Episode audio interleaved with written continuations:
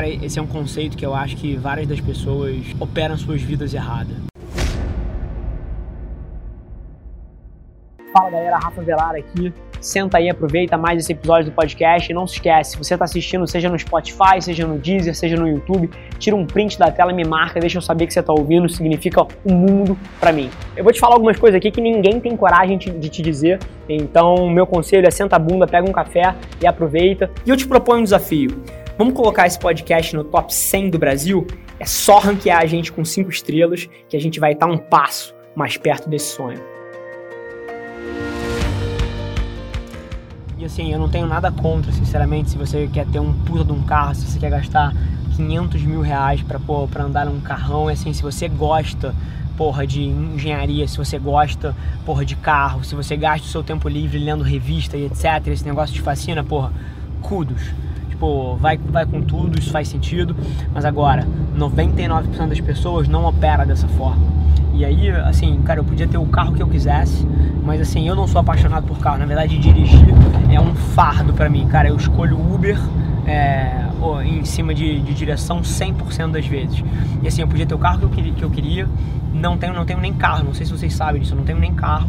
É, e o que eu acho que as pessoas fazem é que a maioria das pessoas, não só carro, mas como bens de luxo em geral, tá? O cinto da Gucci, a camisa da Armani, é, pô, o casaco da. a bolsa da Louis Vuitton, o casaco da, da Hermès. Assim, as pessoas usam esse tipo de coisa, na maioria das vezes, para preencher um vazio intrínseco que, que elas têm de si em relação ao que elas acham delas. Então o cara, pô, tudo bem que o, o, cara conquistou, o cara fez, aconteceu, mas ele ainda não acredita tanto nele. Ele, pô, tem algum uma, modelo de síndrome de impostor ou tem alguma coisa que ele acha que não é bom o suficiente e ele preenche esse vazio interno dele com uma BMW. E ele preenche esse vazio interno dele, dele com um cinto que custa 7 mil reais. Porque, mais uma vez, funciona, porque as pessoas olham para isso e tem algum impacto instantâneo de autoridade ou alguma coisa desse tipo, mas isso não preenche o cara. E isso acaba que se torna uma puta de uma armadilha, porque para essa pessoa se sentir bem, se sentir bem cedida, ele passa a precisar dos bens materiais para preencher esse vazio. Quando na verdade o que ele precisa é, cara, passar a enxergar valor na pessoa dele e construir a autoestima dele de dentro para fora e não de fora para dentro.